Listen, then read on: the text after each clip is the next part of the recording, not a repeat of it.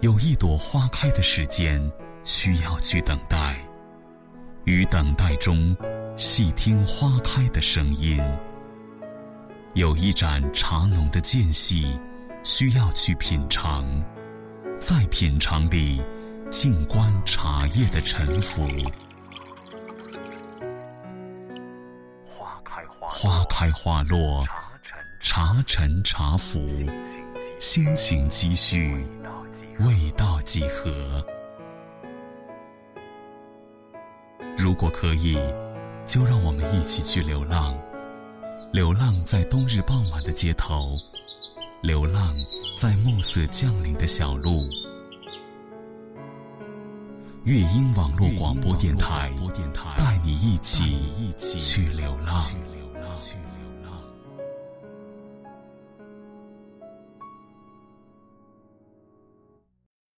我突然想喝酒了。那一年，埋在西湖边上的那一坛，你又来迟了，罚酒三杯。没得罚了，来的匆忙，没带什么好酒。听闻用虎跑泉水冲泡龙井，口味极佳，就取了些过来，以茶代酒，将就喝吧。无妨。知交对饮，就算是西湖之水，也能变成千金佳酿。哈哈哈。一面湖水是为了谁各位听众朋友们，大家好，欢迎收听本期的乐音网络广播电台，我是主播古刀。今天，让我们来说一说一位伟大的历史人物——房玄龄。一如旧时光。大雁过处，在水一方，南风可能说到房玄龄，有很多的人都会感觉到陌生。但是如果提起贞观之治，我想，那便是无人不知，无人不晓了。而我们的本期人物房玄龄，便是贞观之治首屈一指的功臣。据记载，因房玄龄善谋，而杜如晦处事果断。因此人称房谋杜断。《新唐书本传》对房的评价是：玄龄当国，夙业勤强，任功节节，不遇一物失所，无冒迹，闻人善，若己有之，明达立志，而原是以文雅，义法处令，不为宽平。那么今天就让我们一起来分享一篇关于他的文章，一起来走进这位历史人物——房玄龄，生而为宰相。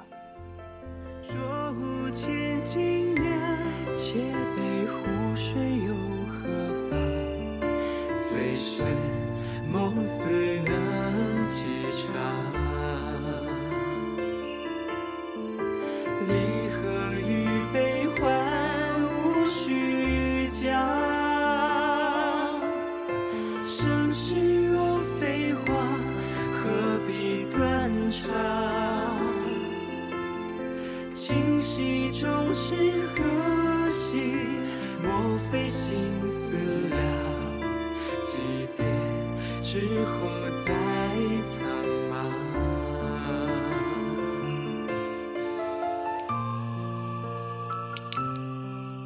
这一走，什么时候回来？眼下四方未平，最早也要明年三月。嗯，来年开春，咱们埋下的那坛酒。也是时候挖出来，待你凯旋，咱们不醉不归。好，不醉不归。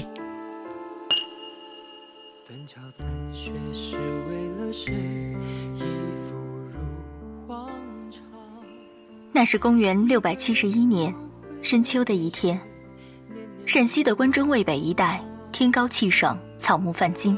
简直就是一个天然的驻军之地。一支十几万人的大军看上了这里，驻扎下来。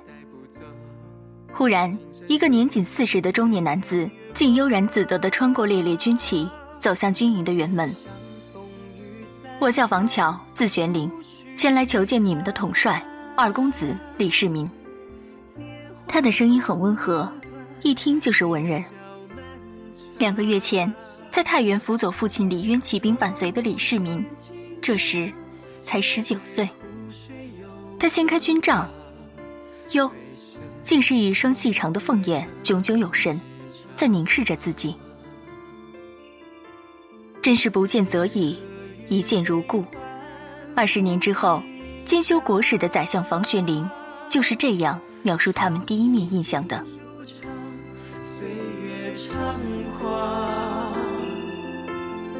夜来风雨中，那管花落满衣裳，浮生如梦梦如霜。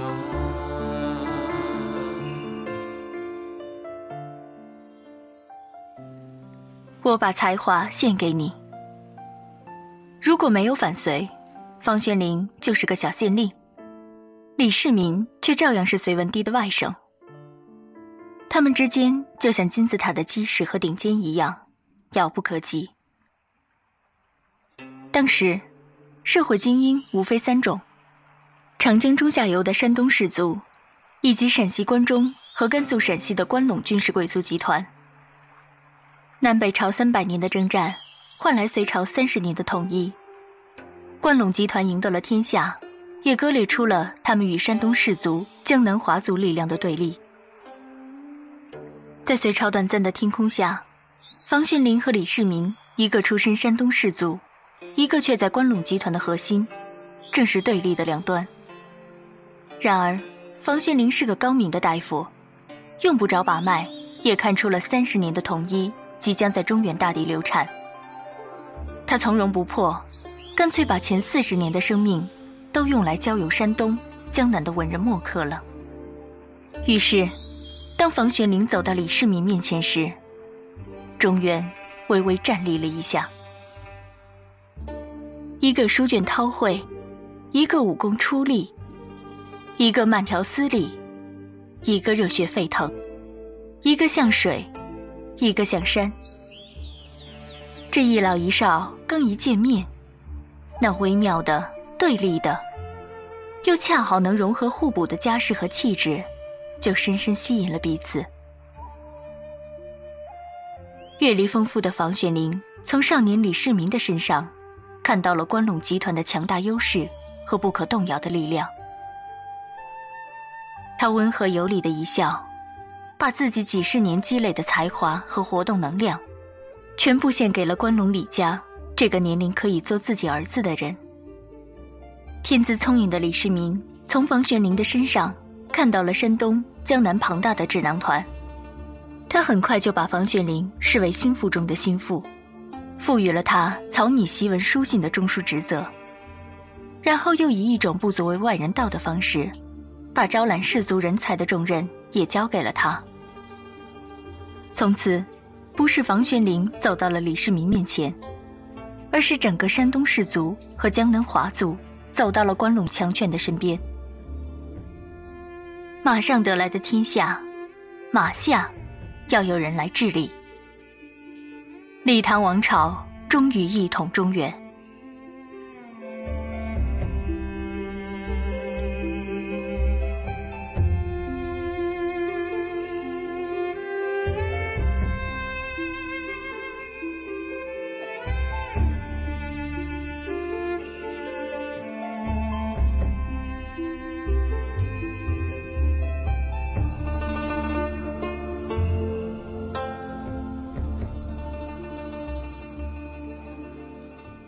怕同僚，怕老婆，怕皇帝。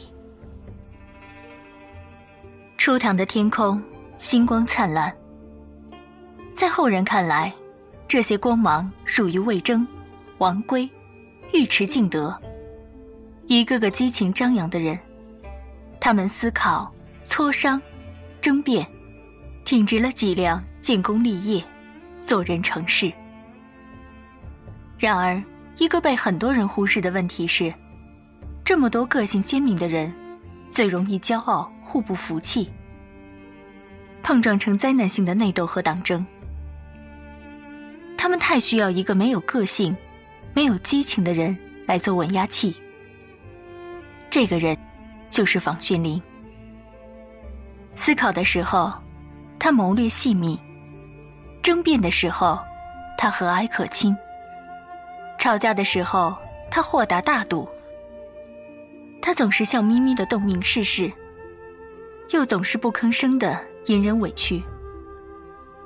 皇亲李神通攻击过他，重臣萧雨攻击过他，第一宠将尉迟敬德也攻击过他，眼看就要变成朝里的出气筒了，可他还是跟没事人一样。他简直天生是给李世民做宰相的。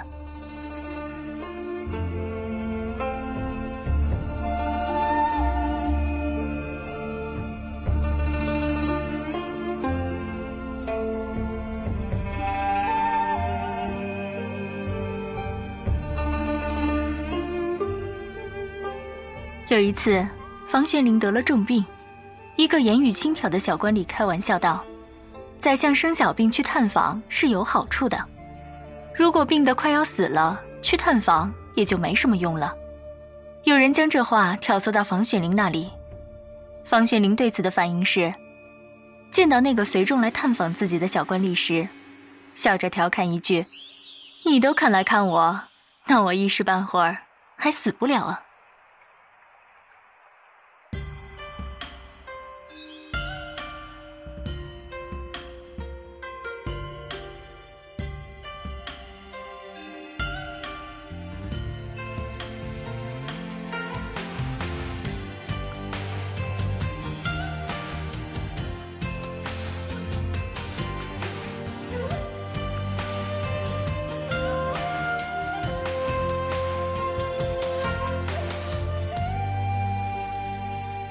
房玄龄对同僚温和谦让，回家也没有机会当霸王。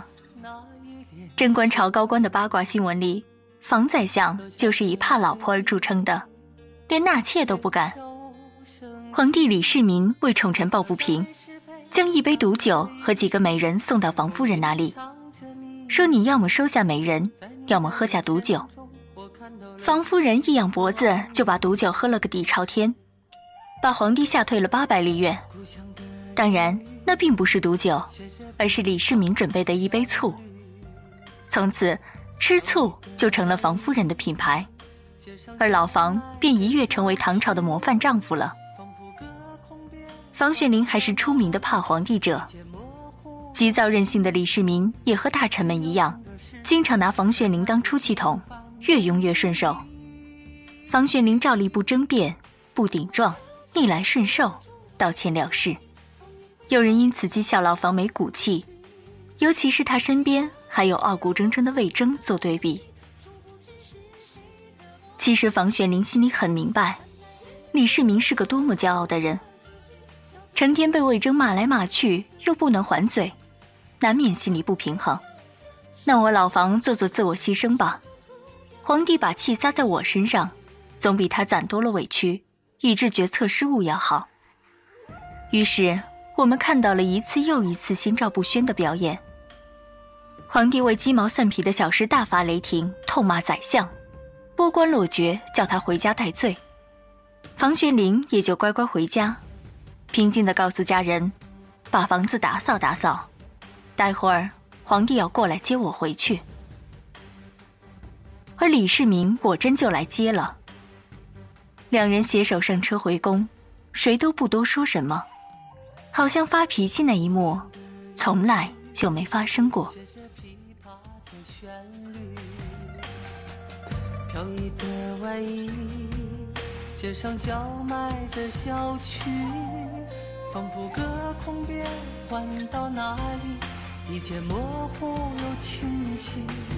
几秒钟的时间，感叹不平凡的意。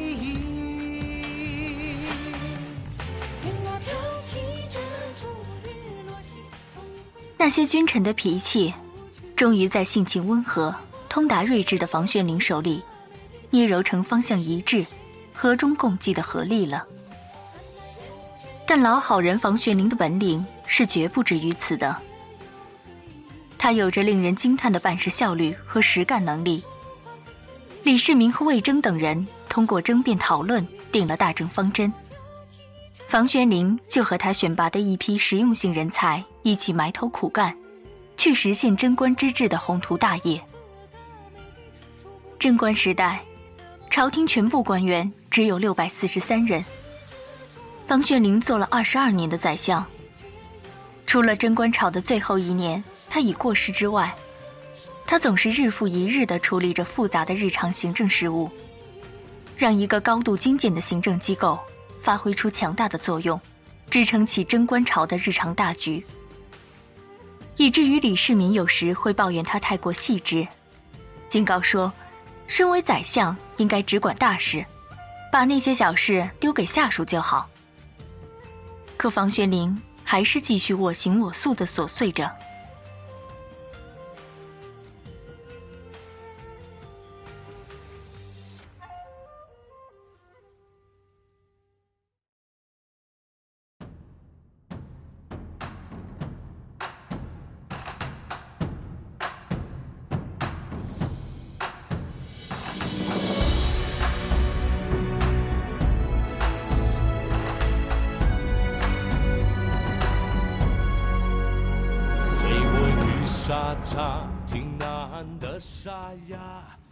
当时，尚书省下辖的各部里，工作最繁琐、最被世人看不起的，是管理财政预算和账目的度支司，一度无人肯任其职。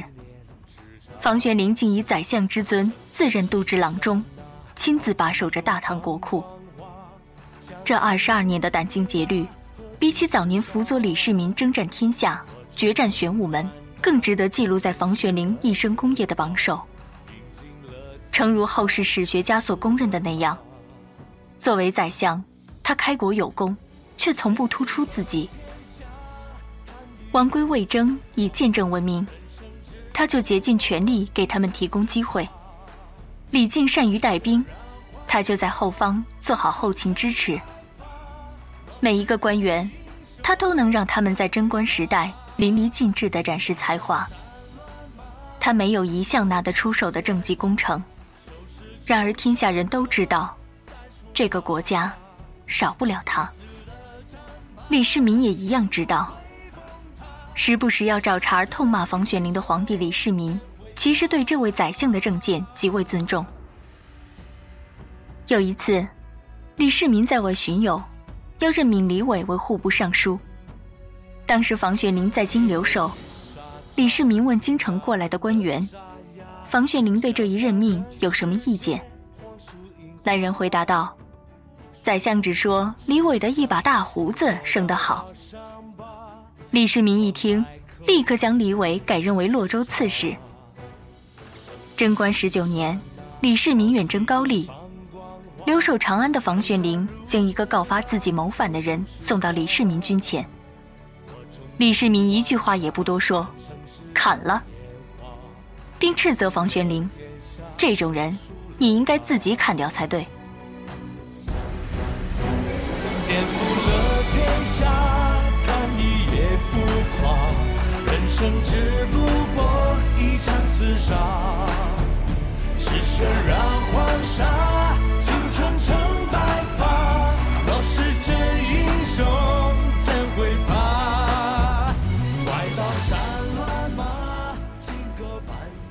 人终是难免一死。公元六百四十八年，房玄龄走到了生命的尽头。在那个时代里，他已经是活得很长的老人了。高龄带来的疾病难以治愈，房玄龄的身体越来越差。而此时，比房玄龄年轻许多的皇帝也重病缠身。那太过绚烂的一生，迅速的消耗掉了李世民的生命。重病的李世民让人把房玄龄抬到殿中，在御座之侧放下。君臣对坐流泪，竟是相视无言。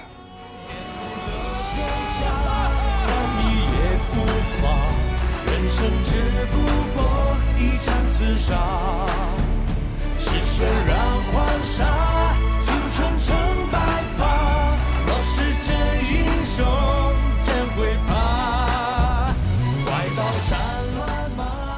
回首他们在渭北秋风之中的初遇，时光已经流逝了三十二年。之后，房玄龄被留在玉华宫养病，终究不治此事。十个月后，李世民亦病逝于翠微宫寒风殿。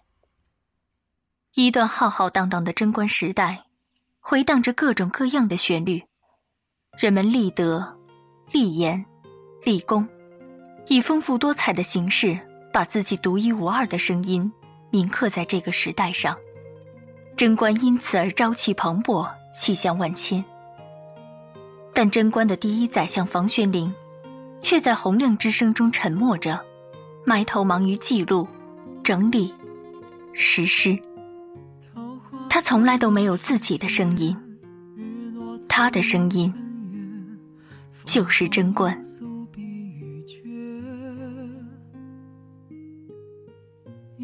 最后，一首由飞一填词、习惯演唱的《与君知》送给大家，同时也送给李世民与房玄龄之间信之不疑、与君相知的君臣之情。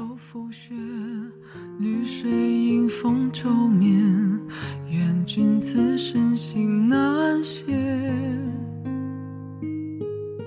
清风不识树叶，提笔写